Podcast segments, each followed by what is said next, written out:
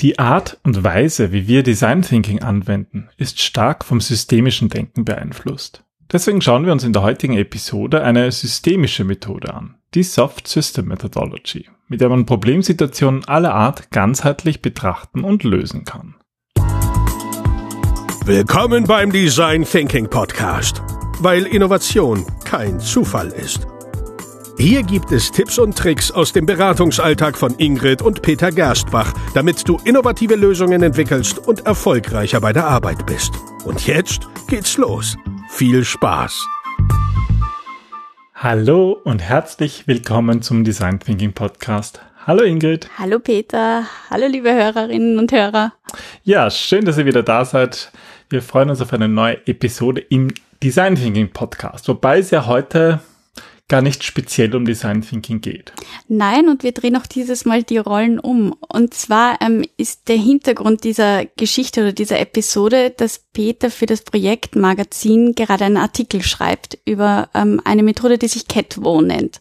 Und die ist eingebettet in einer eben speziellen anderen Methode, und zwar der Soft System Methodology.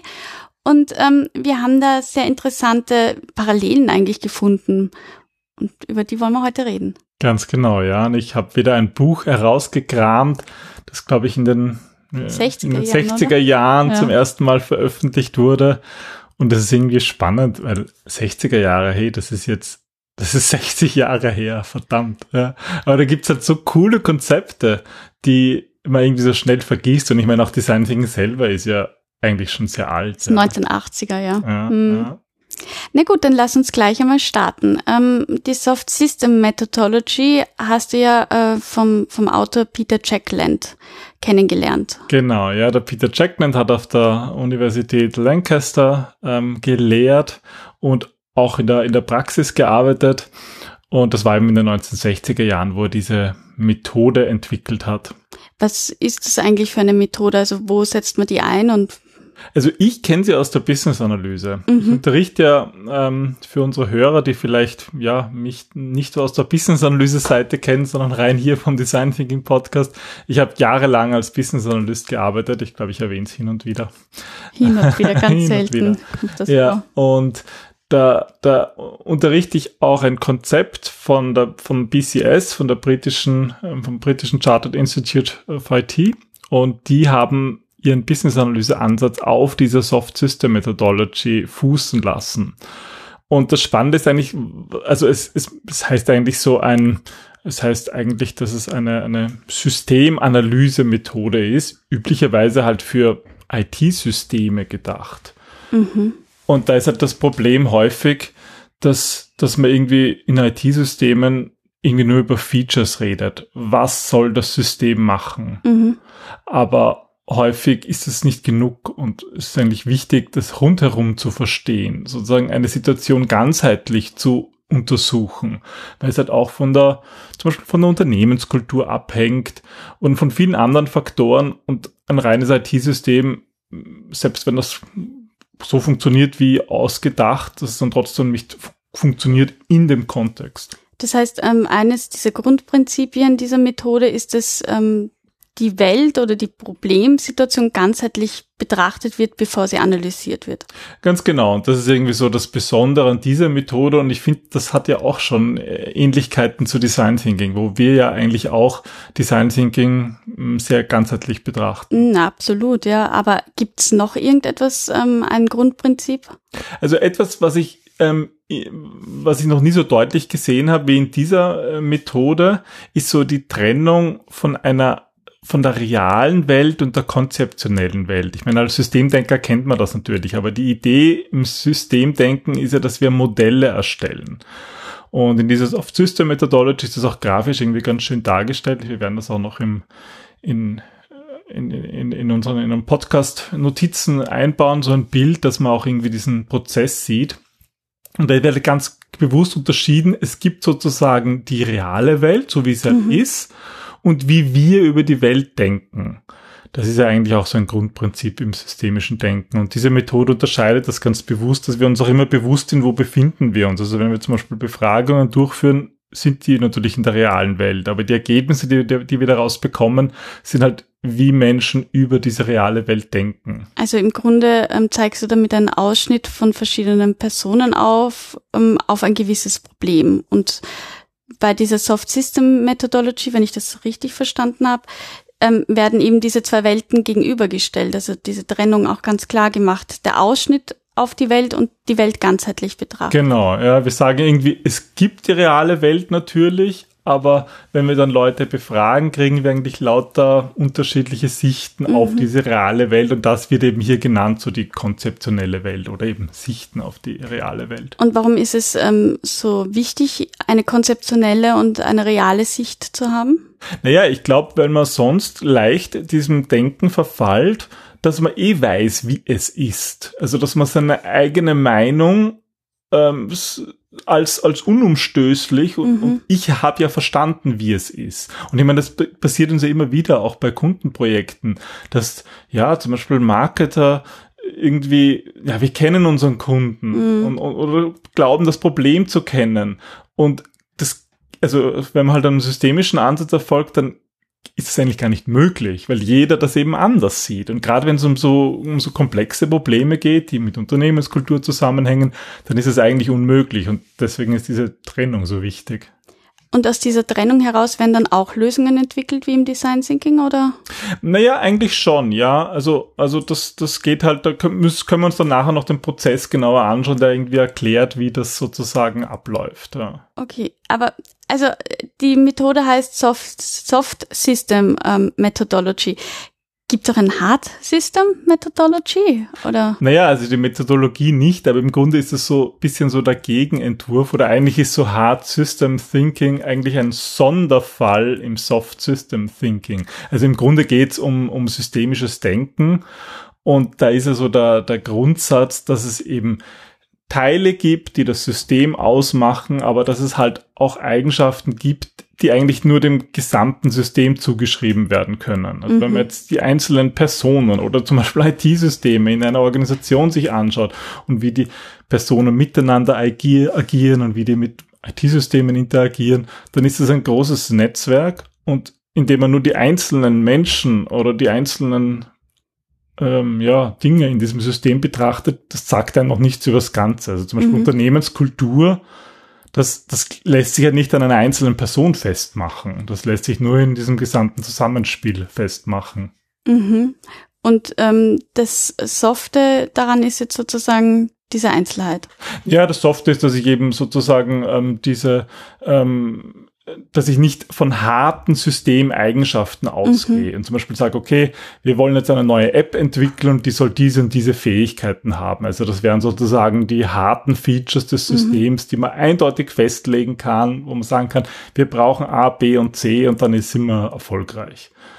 Und das Soft, das softe Herangehen ist sozusagen, naja, eben wir haben die reale Welt, aber wir haben eigentlich Sichten auf die reale Welt und können uns eigentlich nie sicher sein, ähm, was mhm. tatsächlich erfolgreich sein wird. Und das finde ich ist das immer wieder ein bisschen ähnlich mit dem Design Thinking Ansatz. Mhm.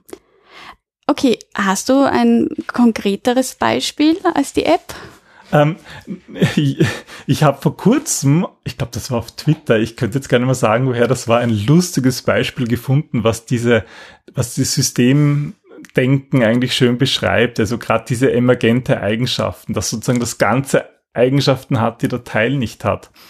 Und zwar hat der das irgendwie auf Twitter so beschrieben, so, wenn jemand jetzt zu mir sagen würde, ich bin ein Idiot, ja, dann wenn ich als Mensch sozusagen sagt, ich bin ein Idiot, ja, dann könnte man mich als Mensch betrachten, na ja, ich habe irgendwie fünf Finger und ich habe eine Hand und mhm. ich habe ein Bein und, und, und ein, ein Herz und, und Haare. Das wäre dieses Hard-System. Genau, das ist irgendwie so das Hard-System. Aber nichts davon entscheidet jetzt, dass ich laut dem ein Idiot bin. Mhm. Das ist irgendwie eine Eigenschaft, die der ganze Mensch dann irgendwie hat. Und auch wenn wir uns manchmal sicher sind, das ist ein Idiot, ähm, könnte man es nicht runterbrechen auf, na, der Finger ist ein Idiot. Das ergibt mhm. keinen Sinn, ja. Und ich finde, das ist irgendwie ein lustiges ein Beispiel, Beispiel, was ja. ich da vorstellen kann, dass das einfach keinen Sinn ergibt. Und so ist es halt auch zum Beispiel mit Unternehmenskultur. Mhm. Da, da, kann man natürlich sagen, ja, der, der Fisch stinkt vom Kopf, die, die, die, die, die Chefs sind schuld, aber in Wahrheit stimmt's nicht, ja.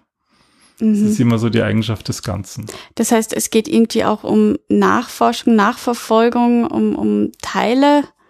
Ja, also diese ganze Soft System Methodology ist eigentlich so ein Prozess, wie man so Nachforschungen angeht, wie man eigentlich ein Problem löst. Und das ist halt auch das Ähnliche im Design Thinking. Ja. Ne, dann lass uns vielleicht auch einmal gleich ähm, in einen direkten Vergleich gehen. Mhm. Und zwar ähm, Design Thinking und die Soft System Methodology. Ähm, ja, wie sieht das aus? Du hast erwähnt, dass es da auch einen Prozess gibt, der durchlaufen wird. Wir haben im Design Thinking die erste Stufe, das ist die des Einfühlens. Das heißt, ich möchte verstehen, wer mein Kunde ist oder für wen ich überhaupt eine Lösung ähm, entwickeln möchte. Das heißt, ich muss einmal überhaupt verstehen, worum es geht, was Genau, das Problem ja. ist. Mhm, mhm.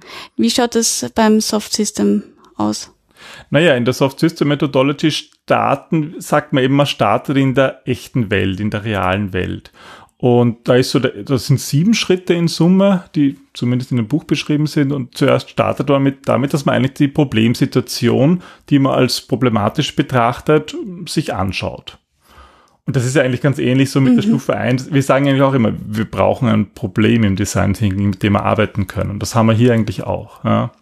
Und was man dann im zweiten Schritt macht, ist, dass man die Problemsituation eigentlich darstellt. Dass man irgendwie sagt, okay, wir versuchen eine Darstellung zu finden, was jetzt ist. Was ist eigentlich das Problem? Eine Darstellung in Form eines Satzes oder einer Grafik, also visuell, oder ist das egal? Ja, das, meistens ist es eher visuell, ja, weil halt auch so softe die Themen drinnen sein sollen, wie, wie Gefühle und Kultur und so. Ja, also das kann ja, das kann ja nicht abschließend beschrieben werden. Also ist das sogar sehr ähnlich ähm, der Definieren-Phase, der zweiten Phase im Design Thinking, wo es darum geht, eine ja, ein, ein Statement zu, oder die Design Challenge besser gesagt zu formulieren. Also das ist das eigentliche Problem, um das wir uns jetzt kümmern müssen, weil wir dadurch ein Bedürfnis erfüllen. Genau, ja, das ist dann eigentlich schon so die Festlegung. Ja. Wobei, sagen wir mal, in dieser Phase 2, das ist vielleicht mehr so, ein guter Vergleich wäre vielleicht die ganzen Post-its, die herumhängen, die immer die ganz unterschiedliche Elemente beschreiben, was irgendwie alles nicht funktioniert.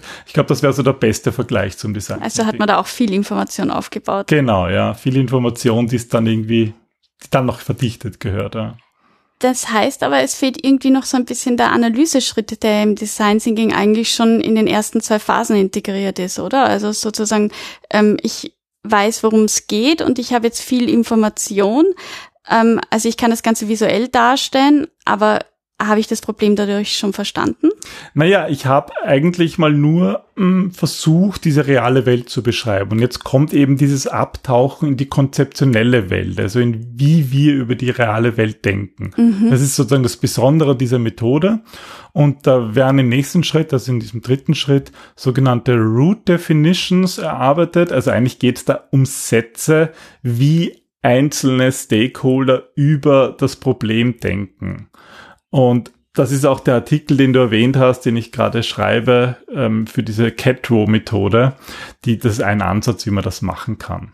Ist es jetzt, ähm, dass du hast ähm, Sätze, also Annahmen oder Originalaussprachen von den Stakeholdern, die du befragt hast? Oder sind das Hypothesen oder was sind das für Sätze? Naja, da würde ich schon als Analyst sozusagen einer Methode folgen, ähm, um ähm, gemeinsam mit einem Stakeholder diesen Satz zu erarbeiten. Also da Okay. sollte zum Beispiel drinnen stecken, wie er über die Welt denkt, wie er zum Beispiel über die Organisation denkt, was seine Wünsche und seine äh, Annahmen sind, was eigentlich zum Beispiel die Organisation macht, warum es die überhaupt gibt. Ja. Und man kann- sollte aber auch vorkommen, wer ist der Kunde und was macht zum Beispiel die Organisation, was ist sozusagen der Purpose und, und die, die wichtigste Transformation.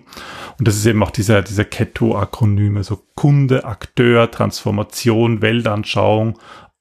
O steht für Owner und E für Environment. Also das sind so ähm, ähm, sechs Elemente, aus denen so, ein, so eine Root Definition besteht. Gut, das heißt, ich habe das Ganze analysiert. Wie geht's dann weiter? Ja, dann entwickle ich eigentlich mehrere konzeptionelle Modelle, ähm, wie, wie zum Beispiel die Organisation aussehen sollte, aus Sicht dieser einzelnen Stakeholder. Und das ist eben nicht die reale Welt, weil das gibt's ja so Das nicht. sind wieder die Annahmen. Das sind sozusagen, das ist jetzt so ein bisschen so Lösungsgenerierung schon, dass ich eigentlich mal sage, okay, so sollte es sein, so hätte ich gerne, dass die Organisation ist oder so hätte ich gerne, dass das Produkt aufgebaut ist. Und das sind jetzt alle, alles aber konzeptionelle Modelle, die ich mir halt ausdenke, wie könnte die Welt sein. Mhm. Mhm. Also da haben wir eigentlich schon einen sehr schönen Vergleich, weil im Design Thinking wären wir jetzt eigentlich auch in der Lösungsgenerierung, mhm. aber ähm, mehr nicht in, in dieser konzeptionellen, also für mich ist es mehr schon dieser Prototyp im Grunde. Ja, ja, ich glaube auch. So könnte man es eigentlich vergleichen. Beim Prototyp machen wir auch Dinge, die haben wir noch nicht wirklich, aber um sie greifbarer ja. zu machen. Da fehlt irgendwie dieser Schritt ja. eben ähm, des, des Lösungsgenerieren mittels oder Ideen generieren mittels verschiedener Kreativtechniken. Also vielleicht, wenn du sagst Prototyp, es kommt mir gerade so, so dieser erste Prototyp im Design Thinking, den ich vielleicht nur auf einem Flipchart aufzeichne, ja. das wäre vielleicht so ein konzeptionelles Modell. Ja? Da, da zeichne ich zum Beispiel auf, wie ich mir die Lösung vorstelle. Mhm. Aber das ist halt irgendwie nur im Kopf oder halt dem, in dem Fall auf Papier gebracht. Okay, also ich habe jetzt ähm, wie ich mir das vorstelle und wie die reale Welt ist. Ähm, was mache ich dann? Ja, die kann ich jetzt eigentlich schön miteinander vergleichen. Im, Im, zweiten Schritt haben wir die Problemsituation beschrieben und jetzt ja. haben wir sozusagen mehrere, mehrere so, so konzeptionelle Modelle und jetzt kann ich schauen, was muss ich ändern an der Ist-Situation und an der Soll-Situation, also meinem konzeptionellen Modell, damit ich dorthin komme. Okay. Jetzt haben wir einfach so, das ist so ein gesagt, Gap Analysis nennt man das dann in der Business Analyse, dass ich einfach so einen Lückenvergleich mache und schaue, okay, da braucht man irgendwie Fähigkeiten, die wir jetzt nicht haben, also müssen wir uns die anwenden. Das ist dann eigentlich so ein, entsteht dann daraus eigentlich so ein Actionplan, ja. Mhm. Was muss ich verändern am System, damit ich dorthin komme, wo ich halt gerne hin möchte? Das heißt, ähm, beim nächsten Schritt habe ich dann die Aktionen, die man setzen muss. Genau, und damit sind wir natürlich wieder in der realen Welt zurück. Also diese, diese letzten drei Schritte, dieser Vergleich und die Veränderungen und das, was wir eigentlich tun müssen, um die Veränderung zu erreichen, da sind wir dann in der echten Welt zurück und es ist eigentlich eine, ja, mehr oder minder eine Anleitung, wie kann ich dieses konzeptionelle Welt ähm, ähm, in die Realität umsetzen. Und dann ähm, verschwindet im Grunde dieses konzeptionelle Bild und ähm, wird zum realen Weltbild verschmolzen, oder wie? Ja, eigentlich schon, ja. Okay. Also eigentlich ist das natürlich auch ein, ein iterativer Prozess oder muss eigentlich ein iterativer Prozess sein. Aber ich habe das Gefühl, ähm, im Design Thinking ist es ja eben so iterativ, dass wir auch immer wieder hinterfragen, ob die Annahmen, die wir herausgefunden haben, oder ob auch das, das Problem tatsächlich das eigene Problem, das mhm. das eigentliche Problem ist. Fehlt dieser Ansatz? Ne, es ist so witzig. Äh, also wie ich das Buch wieder gelesen habe, ist mir aufgefallen, dass das Buch dieselbe Falle beschreibt, in die auch viele beim Design Thinking hineintappen wenn man Design Thinking googelt, dann kriegt man immer den Prozess. Hm. Und würdest du sagen, ist der Prozess das Um und Auf? Nein, ich bin der Überzeugung, dass Design Thinking mehr ein Mindset ist. Eben, ja, dasselbe ist auch in der Soft System okay. Methodology so. Der hat da eine Grafik und also die Methode ist jetzt nicht so bekannt, ja, aber wenn man danach sucht, findet man immer diese Grafik mit diesen sieben Schritten. Mhm. Und wenn man zehn Seiten weiterblättert, beschreibt er dass das eigentlich eine schlechte Darstellung ist, weil es suggeriert, als würde man nur am Anfang sozusagen diese Befragungen durchführen, aber eigentlich muss man die permanent durchführen. Okay. Und das erinnert uns irgendwie an, an das Problem mit Design Thinking. Ja, oder? dass man auch immer wieder vergisst, dass das eigentliche Problem manchmal ein ganz anderes sein könnte. Ja, dass man da immer wieder zurückgehen muss ja. und versucht, seine eigenen Annahmen zu hinterfragen und nicht nur ganz am Anfang, so kurz in zehn Minuten, sondern eigentlich permanent. Ja. Äh, aber mm, also im Design Thinking geht es ja ganz viel um, um die Beziehungen, es geht ganz viel um Bedürfnisse, das ist einfach ein menschenzentrierter Ansatz. Ist das die Soft System Methodology auch oder geht es da mehr um Logik, Analyse? Ähm, ja, die harten Fakten werden halt dann mehr oder minder ein bisschen auseinander dividiert mhm. und, und analysiert und verfeinert, aber. Also ich würde sagen, die, dieser Analyseteil, der ist dann, wenn ich dieses konzeptionelle Modell vergleiche mit dem mit der Darstellung der Problemsituation. Mhm. Da gehe ich schon analytisch vor, weil da habe ich sozusagen zwei Beschreibungen, eine, eine Ist-Beschreibung, eine Soll-Beschreibung und mache da irgendwie so meine Gap-Analyse. Aber alles davor und eigentlich das ganze Modell, das ist, da ist genauso wichtig, was Menschen fühlen. Und ehrlich gesagt, ich kenne keinen Ansatz in der IT-Systemanalyse, der das so stark be beleuchtet auch, ja, wie sich die Menschen fühlen im System, wie die zwischenmenschlichen Beziehungen, die Unternehmenskultur. Also das finde ich halt das Coole an dem System, dass das nicht vergessen wird, was so im, ja, im Requirements Engineering zum Beispiel oft vergessen wird. Ja. Hat sich diese Methode irgendwo durchgesetzt oder ist die irgendwie Standard in der Business-Analyse oder? Naja, ich glaube, sie ist bekannt geworden durch diesen, durch diese Arbeit von der Deborah Paul mhm. Äh, mit BCS. Ähm, dort, glaube ich, wird sie unterrichtet. Sonst, glaube ich, ist sie nicht so bekannt. Ja, also sie, ich habe sie zum Beispiel auch nicht auf der Uni also davon gehört, was eigentlich total schade ist. Ja, ja es ist sehr ähnlich vom Design Thinking Gedanken her auch, dass ähm, ja, dass dass da irgendwie so viele verschiedene Welten und Sichten existieren und irgendwie wird es versäumt, auf die auch hinzuweisen. Ja, und auch, dass es so viele Möglichkeiten gibt, etwas zu tun. Ja, ich, mhm. man kann jetzt Business-Analyse so und so machen. Man kann Design Thinking auf ganz unterschiedliche Art und Weise machen und mir hat halt irgendwie dann ein, das Wiedereintauchen in so ein, so ein Modell, von dem ich schon vor Jahren mal das erste Mal gehört habe, geholfen zu zeigen, dass es dass es so viele Wege gibt zum Ziel, ja, und dass manche Dinge halt auch irgendwie wieder ver, ver, ver, ja, verloren gehen so über mhm. die Zeit. Ich meine, das ist in den 60er Jahren entstanden, das ist eigentlich hochaktuell. Ja. Mhm. Mhm. So ist es ja auch irgendwie mit Design Thinking. Es ist ja eigentlich auch schon viel älter, als man so meinen möchte und wird dann ausgegraben und wird dann gehypt. Äh, und dann halt vergisst halt man oft, so, ja. Dinge, auf, auf so alte Weisheiten oder alte Weisheiten, ja, einfach von, von, die Menschen haben sich früher auch schon darüber Gedanken gemacht. Ah, und sie beginnen dann oft wieder von neu, weil sie glauben, neu ist besser. Genau, ja. Ja, ähm, spannend. Danke für die Erklärung. Du hast ja gesagt, also du schreibst ja an dem Catwo-Artikel, beziehungsweise ähm, kleiner Spoiler, er ist endlich fertig, der Artikel. du hast ihn ja schon abgegeben. Ähm, wenn mich mein Gedächtnis nicht täuscht, dann gibt es ja auch schon eine Episode, eine Podcast-Episode zur, zur Catwo. Ja, und zwar haben wir die im Business-Analyse-Podcast gemacht. So alt ist die schon. So alt ist die schon, ja. Also wir werden das auch verlinken in den Shownotes, wer sich für diese Catro-Methode interessiert, also wie man solche Perspektiven mhm. darstellt. Naja, und wenn der Artikel dann online ist, werden wir natürlich auch den Artikel im, im Projektmagazin verlinken. Aber das wird noch, ein, das wird noch zwei, dauern. drei Wochen dauern, glaube genau. ich. Ja. ja, super. Und sonst äh, werden wir noch Literatur verlinken, also zum Beispiel eben von Peter Jackland. Wen das wirklich interessiert, ich kann das Buch absolut empfehlen. Es gibt auch so, ein, so eine neue Auflage, die ist 1999 entstanden, ähm, sozusagen als, als eine Retrospektive und die ist eigentlich super. Ja, und das und äh, auch die Business-Analyse-Adaptierung von der Deborah Paul können wir empfehlen. Hm. Dann viel Spaß beim Ausprobieren äh, der neuen ähm, Methodologie, der Soft System Methodology. Vielleicht habt ihr auch noch ähm, andere Dinge, die euch aufgefallen sind im Vergleich oder noch Fragen dazu, dann könnt ihr uns jederzeit gerne schreiben. Ansonsten wünschen wir euch einen schönen Tag. Ja, und wir hören uns dann wieder in einer Woche. Bis dann. Tschüss. Tschüss.